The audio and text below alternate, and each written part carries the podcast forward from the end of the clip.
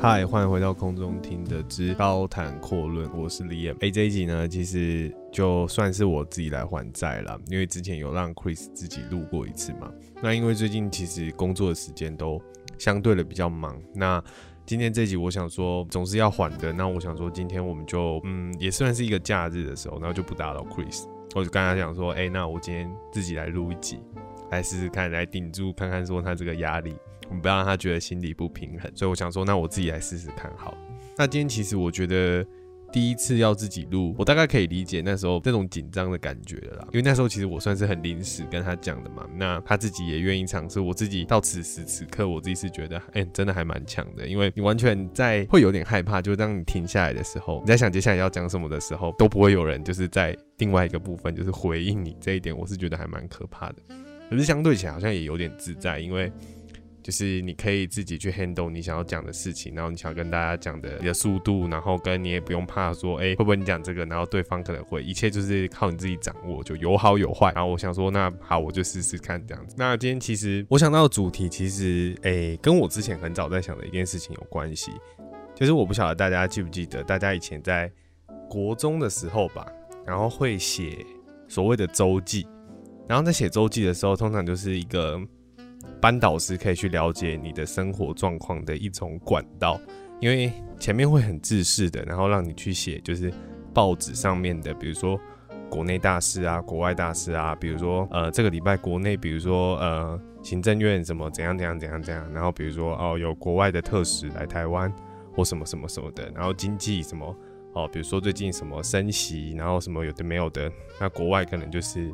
比如说，比如说乌俄战争之类的，那后面就会是有一段是跟导师讲的话嘛。我记得我高中的时候有一段时间，就是我直接会把后面那一段的那个跟导师讲话写文章的地方，我会直接写就是小说的创作。因为那个时候我们班导是国教国文的，其实也蛮凑巧，就是我国中三年的班导都是教国文，然后高中的时候中间有换过，高三那一年有换过。哎，一次还两次还三次忘记了，反正就是三次以内有换过导师，但是我最后的导师是教国文的，所以一直都对写文章啊或者是什么的都蛮有兴趣。然后那一段时间，因为可能考试压力也蛮大，所以我常常就是透过在写周记那段时间，就是创作，然后写一些文章，然后跟老师做互动这样子。然后我自己是觉得蛮有趣的。哎，我也不知道为什么讲到这边，我觉得超级串，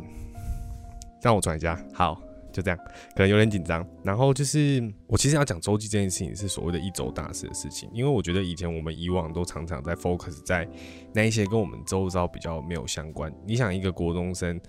呃，比如说前面讲的那些对国家或国际发生重要的事情，其实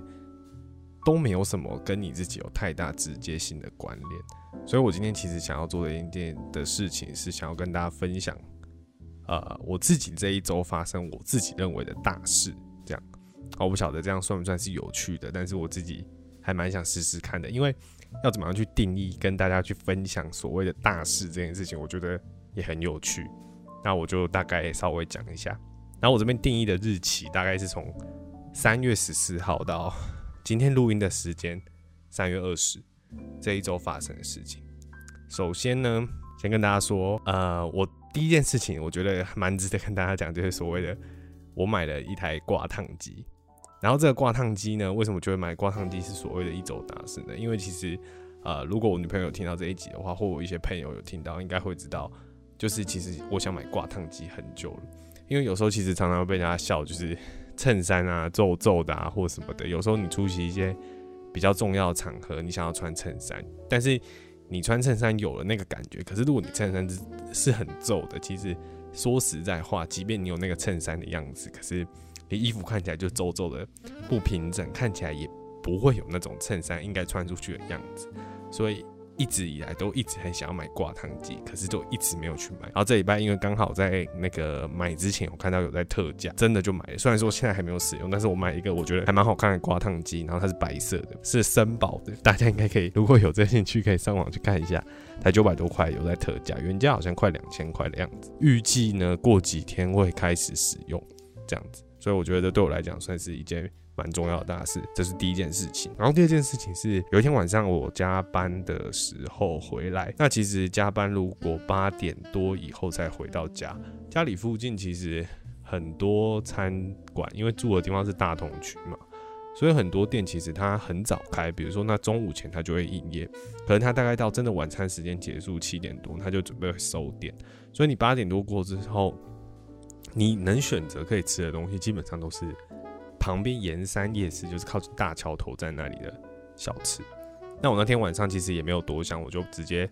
下班路上我就骑车去大桥头，然后我就去盐山夜市里面想说要找东西吃。我唠了老半天，就是我平常不是有什么太多选择障碍的人，不过那一天我真的是一心很想吃到鳝鱼意面。我不晓得大家有没有吃过，这个在北部好像比较少见，可能讲到鳝鱼意面都会先想到台南阿辉吗？阿辉炒鳝鱼嘛之类的，好像蛮有名。好像自己也从来没有在台北吃过鳝鱼意面。一方面是不晓得要去哪里吃，第二方面是会想说台北鳝鱼意面 OK 吗？就是因为你平常又也没有看到那么多店家嘛，所以你对它会有一种不放心感。我相信这也是蛮正常的，应该不是只有我会这样想。就你会想说，嗯，鳝鱼意面交给台北，这样真的是。可以的嘛之类的。好，Anyway，总之那一天晚上呢，我就真的很想吃鳝鱼意面。然后就我所知，盐山夜市里面有两家在卖。那我先去找其中一家，就其中一家没开，那我就没有其他多余的选择，我就只好去选另外那一家。然后就去点了。然后价钱我觉得我不晓得这样算不算贵，我觉得应该算是还好，因为其实鳝鱼本来就不是一个很便宜的食物，所以其实在高雄吃的时候。大概也要八十块以上吧，我记得一碗。其实那种感觉就跟牛肉面有点像，就是大概可能你至少要花到个八十以上，一百、一百二，你才可以吃到，就是比如说一碗牛肉面啊，或是一碗鳝鱼意面之类的。那盐山夜市的那个店家的价格，那是一百二吧，所以我觉得说，哎。感觉还蛮合理，然后就来吃吃看。然后等了一下之后，面上来了，然后看了一下，就觉得首先是会觉得，哎，其实视觉上看起来是跟印象中的鳝鱼意面是没什么差别，看起来也是很香，然后又闻到那个呃甜甜的香气，然后意面也感觉，嗯，看起来是炒的比较软一点，因为我觉得意面很多人的，呃，包括我。会比较喜欢是意面，会有一点那种硬硬的口感，就像在吃锅烧意面的时候会有那种感觉。你不会希望那个意面可能是全部都是烂烂那种感觉，但不过视觉上看起来是感觉是全部都炒的很软烂。然后这个也没关系。然后后来就发现鳝鱼的片数实在是真的很少，大概三四片以内吧，就真的是少的蛮可怜。然后后来我就想说，好没关系，那就味道还是最重要，还是赶快赶快吃吃看，因为也很也很烫嘛。然后就是热腾腾的，那就把它拿起来吃，然后就吃吃吃。发现哎，台北的这件我不晓得其他鳝鱼面是怎么样，不过这件鳝鱼意面，因为大家都知道吃鳝鱼面会有一种甜甜，就是酸酸的感觉。可是那个吃起来啊，它的勾芡也没有勾得很重，可是整碗面真的超酸，酸到一个不行，就是它酸的程度是大过于甜，你吃不太到甜的味道。然后鳝鱼的片数很少，感觉就是一个糖醋意面。糖醋炒意面的感觉，然后佐鳝鱼，大概 大概是这种感觉，你知道吗？就鳝鱼它不是主要的配料，但是它是一个糖醋炒面的感觉，所以其实吃起来的感觉并没有特别好，但是肚子饿嘛，那东西是热的，所以也觉得就也好吃。我也不是太挑剔的人，不过就觉得有点可惜，算是第一次对台北在吃鳝鱼意面的印象就呃。只可以说是勉强及格过关啦，对，就是下次要再尝试，可能会比较难跨出那个障碍一点，对，大概就是这种感觉。不过还是希望说，下次如果盐山不是刚前面有说嘛，有两家，然后吃了其中一家，另外一间没开嘛，那希望就是下一次如果可以吃到没开的那一间的话，可以搬回一层，大概是这样。好，第三件大事，我觉得是昨天晚上吧。昨天晚上临时就是，哎，也不是临时，应该说是朋友邀的临时。可是昨天有加班，所以礼拜六在公司待了一整天，因为有一个活动，然后要去支援。下班之后就呃跟女朋友一起跑去朋友家吃火锅，然后看足球这样。因为我们其中一个朋友就一起在看足球，然后。也是魁伟蛮久一阵子，因为有时候足球就是我算是比较对那个怎么讲比较随缘一点啊，就是如果有空我就会看。不过另外一个朋友比较不一样，他算是诶我们一起看足，今年开始一起看呃英超的赛事之后，然后他变他现在变成其中一队的铁杆球迷，所以他基本上都会你也知道，大家也知道，就是这种时间比赛的时间都会是半夜或者是呃一些。比较不亲民的时间，那他就会选择是。提早先去睡觉，然后再半夜起来看，然后早上再去上班，这样子，所以算是蛮有毅力的。然后那一天算是昨天晚上算是诶很久违的，就是晚上看了一场，然后因为我们昨天待的时间比较晚，所以半夜有一场比赛，我们也把它看完。虽然说我中间有睡，但我还是觉得这件事情会特别想要拿出来的讲的原因，只是因为我觉得现在有很多时候上班的时候的时间都不是自己的时间，不是自己能掌控的。虽然说昨天加班也很累，但是会觉得。好像还是要答应去这个聚会，因为这个是仅有到隔天礼拜天你可以运用的一个时间。因为通常礼拜天晚上就会觉得比较忧郁嘛，因为隔天早上又要上班。但我就觉得，假设我没有答应这个聚会，晚上就这样回家或干嘛的，我就会觉得我好像没有妥善利用到我自己的时间，就反而你会觉得睡觉是一个浪费时间的行为。就我应该要去参加这个聚会，然后去做一些真的放松的事情。然后礼拜天再休息一下，睡得晚一点没关系。但礼拜一可以再准备上班去迎接挑战之类的，所以其实也没有后悔，就觉得再累好像应该也要去。虽然说今天早上起来的时候觉得真的超累，看了两场球，然后跟朋友见面聊天，然后吃饭，就觉得还是很棒的一件事情。大概就是这样。然后最后一件事情，我要留到最后来讲。朋友的小孩在社群上面就是公告给大家这个讯息，就是他准备要当爸爸了。这样，那我觉得。这件事情为什么想要特别拿出来讲的原因，是因为大概在几个月前吧，因为通常大家不是都有这个习俗嘛，就是比如说刚怀孕的时候，就是不会跟别人讲嘛，比如说要满三个月或什么的，然后才会跟大家宣布这个消息，公开这个消息。那因为是好朋友的关系，其实前几个月我大概就知道这件事情。那那时候我记得好像也是在上班的时候，然后讯息的闲聊，他就突然跟我说：“哎，其实他好像准备要让。”爸爸了什么的，有去产检什么，那时候心里当然是觉得很开心啊，就觉得说哇，就是其实就呃前年去参加婚礼的时候就已经觉得很开心。那时间也过得很快，然后也照着他的排程在走，然后有了小孩，然后照着他人生的目标在走。一方面是觉得开心之余，也有点难以想象。我因为我觉得回到周记来讲吧，一周大事这件事，一周大事这件事情，其实它算是在。记忆里面是一个很久以前学生时代的事情，所以这个好朋友对我来讲也是学生时代我们开始认识，所以经历一起经历过很多，所以我们有的共同回忆就是很多的时候不是在出社会这段时间，是在以前就学的那个时段，所以你会觉得说他居然已经走到结婚，然后也。走到准备要当爸爸这个阶段，可是我们是同年级，可是他居然已经做到这件事情。可是我们两个的上一段一起共同的回忆是在学生时候发生的事情，然后呢，你就会觉得说，哎，你很难去做那个联想，你知道吗？就是他已经，他现在准备要当爸爸，然后你准备要面对他的时候，他是你在跟他见面的时候，他是一个有家庭的人了，就他有了，他有他的妻子，他有他的小孩，这样子。然后你准备就是一个会被他的小孩叫叔叔的人之类的，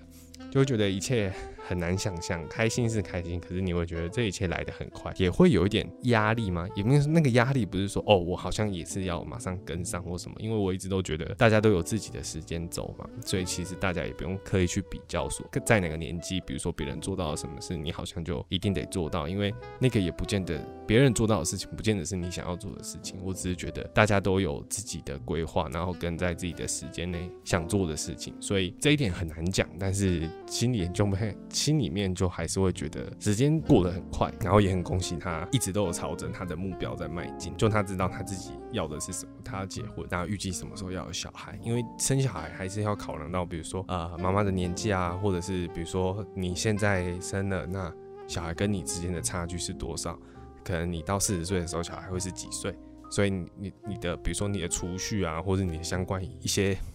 未来的规划，你都是要去想。那我觉得这个部分是很伟大的，因为大家上班其实都很累，那你额外有这些东西，那其实都是虽然说大家都会说这是甜蜜的负担嘛，但是甜蜜的负担还是负担，就是你懂，你 你吃很苦的药，然后外面用糖衣包着，可它还是药一样苦之类的意思。就是它事实上它还是是一个蛮沉重的压力，可是大家却乐于去承受这件事情，然后去完成人生的目标。我自己是觉得还蛮蛮伟大的，就是一直有吵也不害怕这件事情，然后真的就是知道他自己人生的目标是这个，然后去按部就班的进行。就我觉得。看完昨天看完那个文章出来的时候，就是 IG 的贴文的时候，心里想了蛮多，然后也觉得很开心，算是我这一周里面我觉得好像算是最开心的事情。嗯，比起算是我的一周大事里面的周记里面，我觉得这件事情应该算是最开心的。对，那我不晓得大家在对于一周大事这个时候什么，因为我觉得其实。每个人的每一周，像每次我在跟 Chris 讨论，就是我们要讲什么或者是什么的时候，我们其实很常会从生活里面去取材嘛。那我觉得一周其实算是一个会容易发生很多事情的一个周期，因为一个礼拜有七天，然后有假日跟平日，意思就是说你的生活你会在上班跟非上班的时间，然后跟你上班的途中，跟你休假的时候，或者是。上班的晚上，上班时时间的晚上或什么会发生很多事情。你只要跟人有交集，或者是。你有去什么地方，你都可以跟别人有一些可能会发生的故事，或你可能遇到的问题。我觉得那都是可能在录这个节目的时候会有的养分，跟一些我们觉得可以拿来跟大家讨论或分享的地方。我觉得每个人的一周，虽然说没有说写到不能算是什么国内大事或是国际大事，可是就是因为这些生活中养分，可以让我们去做这个节目，然后可以去从刚刚比如说我讲的那些东西那几点，也许我们就可以去。想一些延伸的问题，然后去跟大家做讨论。那我就觉得这个部分一直算是我们做这个节目蛮蛮强调的一个部分。然后虽然他们有很很伟大，或者是很很像是一个什么很很大的 plan 这样之类的，但是我觉得我们节目其实一直都是想要借由这些小东西，然后去串联一些可能在情感或记忆上面的一些共鸣，这样子一直是我们想做的事情。大概就是这样。嗯，好，今天其实。我觉得讲到这里差不多，已经开始觉得尴尬了，所以我在这里还是要最后就是 respect，就是 Chris 一次，就是我希望大家我们以后不要再逼大家就是自己录音了，因为我自己觉得自己讲那么多时间，然后都没有人在旁边可以回你，真的是很尴尬，而自己在房间里面录，而且很末日感，你知道吗？有种末世感。对，这一集就是用一周大师来跟大家报告这个事情。那今天节目就到这边，我是李，我们下次见，拜。